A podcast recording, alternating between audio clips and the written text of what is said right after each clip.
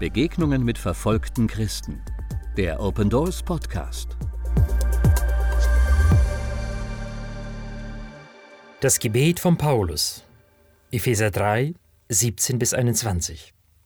Es ist mein Gebet, dass Christus aufgrund des Glaubens in euren Herzen wohnt und dass euer Leben in der Liebe verwurzelt und auf das Fundament der Liebe gegründet ist.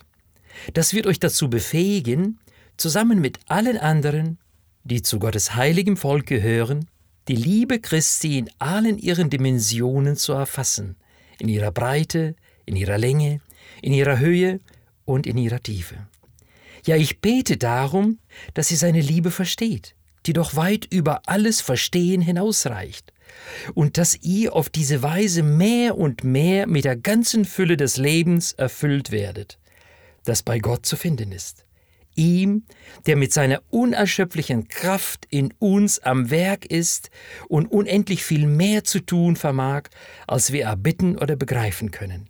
Ihm gebührt durch Jesus Christus die Ehre in der Gemeinde von Generation zu Generation und für immer und ewig.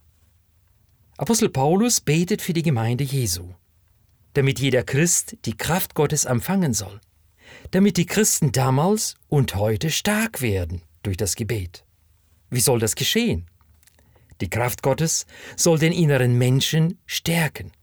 Der Geist Gottes der seit dem Pfingstfest in uns Glaubenden lebt, soll uns die Fülle Gottes zeigen und uns mit der Kraft Gottes ausrüsten.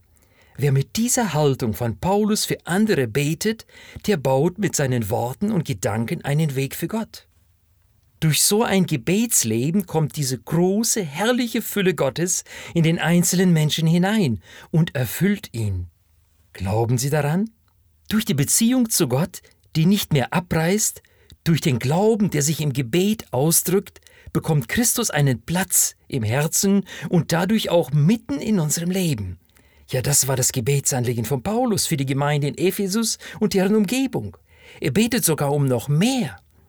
Das wird euch dazu befähigen, zusammen mit allen anderen, die zu Gottes heiligem Volk gehören, die Liebe Christi in allen ihren Dimensionen zu erfassen, in ihrer Breite, in ihrer Länge, in ihrer Höhe und in ihrer Tiefe.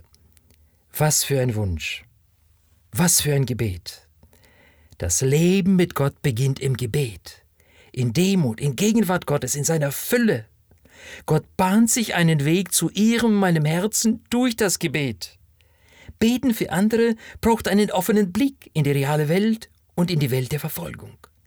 Beten für andere verlangt von uns viel Mut und viel Vertrauen. Von Herzen zu beten, sich um andere zu bemühen, das ist gefragt. Jeder Mensch kann das. Nur manche haben es noch nicht ausprobiert, noch nicht entdeckt. Ich ermutige Sie dazu, entdecken Sie das Gebet. Damals in Ephesus und genauso auch heute brauchen wir nur auf Jesus zu schauen, um zu verstehen, worum es geht. Auf dem Weg des Betens, den der Apostel hier zeigt, liegt erst die Erkenntnis in der Liebe. Ohne Liebe lernen wir eine ganz andere Welt kennen als mit den Augen der Liebe.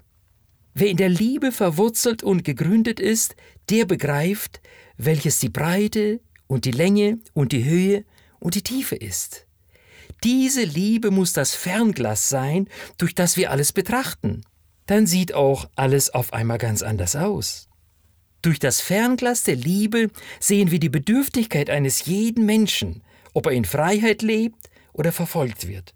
Er ist bedürftig. Wir können die Liebe Jesu erkennen, obwohl sie doch höher ist als alle Vernunft, obwohl sie doch alle Erkenntnis übertrifft. Es war die Liebe Gottes, die Jesus bis zum Kreuz begleitete, die größer war als alles andere. Die Liebe Jesu, die sich um den anderen gekümmert hat, um jeden einzelnen von uns. Der Weg in die Fülle Gottes führt uns durchs Gebet. Unser Herz und unser Verstand können es begreifen. Gott kann mehr tun als alles, was wir bitten oder verstehen. Wir können vieles verstehen, aber Gottes Wahrheit ist unendlich viel größer. Ich lade Sie ein. Wir wollen von Paulus und seiner Gebetshaltung lernen, uns nach der Fülle Gottes auszustrecken, in der großen Erwartung, Gott kann mehr als das, um was wir ihn bitten. Ich möchte Sie ermutigen, aus der Fülle seiner Kraft für Menschen zu beten, die bedürftig sind, die um seines Namens willen in den Ländern, wo keine Glaubensfreiheit herrscht, leiden müssen. Gott segne Sie in der Entdeckung dieser Gebetshaltung von Paulus. Besuchen Sie unsere Website www.opendoors.de und erfahren Sie, wie Sie verfolgten Christen helfen können.